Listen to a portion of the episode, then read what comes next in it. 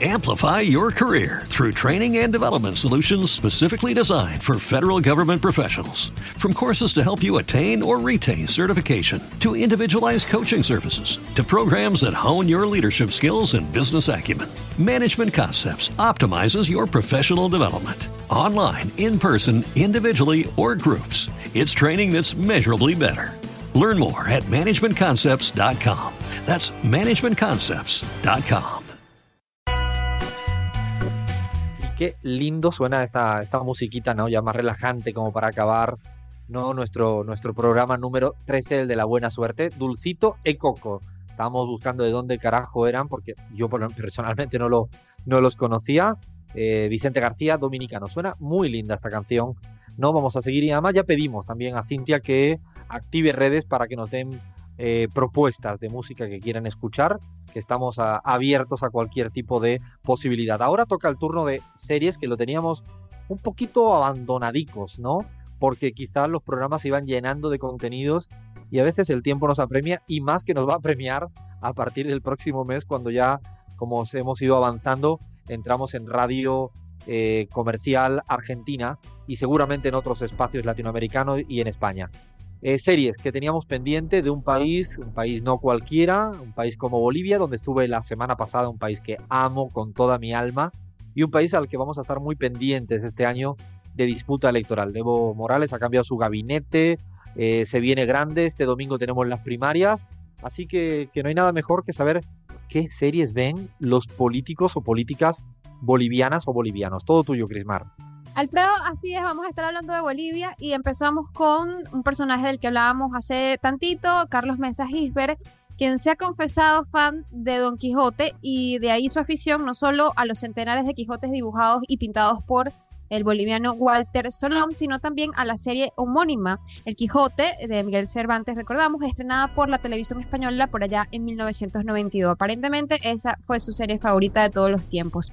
Sin embargo, encontramos también que recientemente empezó a ver La Casa de las Flores, una nueva serie que estrenó Netflix y que devela las contradicciones de una extravagante familia mexicana de clase alta que está aferrada a mantener las, apariencias que le exige una sociedad clasista. En otras palabras, sería así como una versión sin complejos de un, de un culebrón millennial, más o menos. O sea, que a Carlos Mesas le sigue tocando su vena historiadora y socióloga, ¿no? Elige en ese tono, nada frívolo, como nuestro querido Nebot, insuperable. ¿eh? Sabes que La Casa de las Flores, eh, vi un par de capítulos. Eh, es, muy, es, muy, buena, es muy buena. Está la, la madre de, de, Cristian Castro, no recuerdo cómo se llama, pero Verónica es la, Castro. Verónica Castro. Y la, verdad es que la actuación de ella telenovela era la, la número uno en telenovelas. Recuerdo mi mamá de yo de pequeño viendo todas las telenovelas de Verónica Castro. Claro. Se le cayó la al Alfredo otra vez. mi mamá he dicho, mi mamá. No seas malita, como dicen los ecuatorianos. Yo te quiero, yo te quiero, tú sabes que sí. Es, puro chiste, muchachos. No, pero bueno, por lo menos démosle crédito que tiene buen gusto. Es, una, es un humor oscuro, un humor negro, el de la serie, y no está mal. La Casa de las Flores.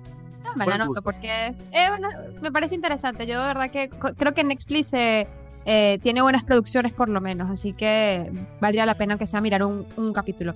Continúo. Tuto Quiroga, expresidente de Bolivia, se ha hecho fan de Travelers o Viajeros, que traduce en español.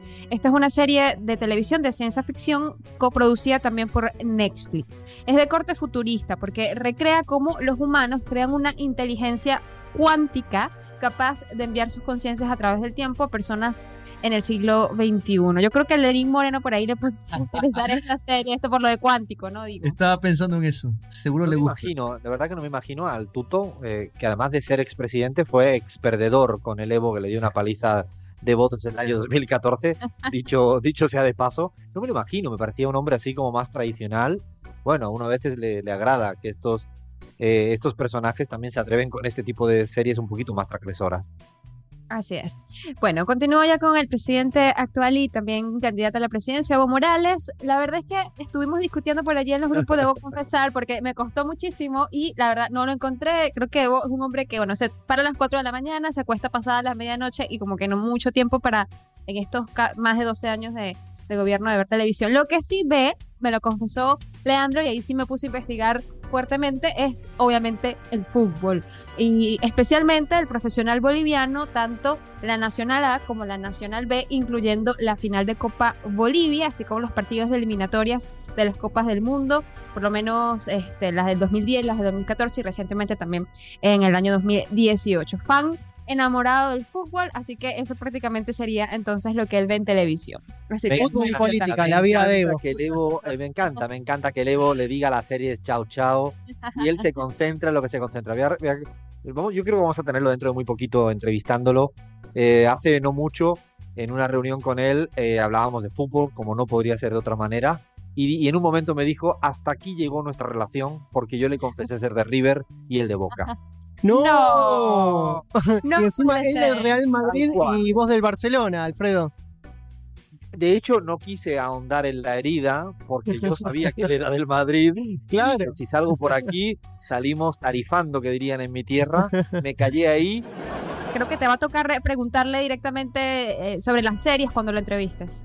No, no, no, le vamos a preguntar por el fútbol porque se va a sentir más cómodo. Fijaros, hoy eh, Dualde, que no paraba de hablar de Banfield. Yo creo que se confundió en un momento yo, que la entrevista era exclusivamente de fútbol, pero luego le dimos un volantazo y nos fuimos a la política. ¿Algún personaje más? Gui- eh, eh, García Linera, la verdad es que, eh, bueno, por ser, digo, la mano no derecha sino izquierda de Evo Morales, también parece ser un hombre que más, eh, realmente, más de ejercicio que de la pantalla chica hace eh, basquetbol, ¿no? Lo vimos por ahí en varios videos.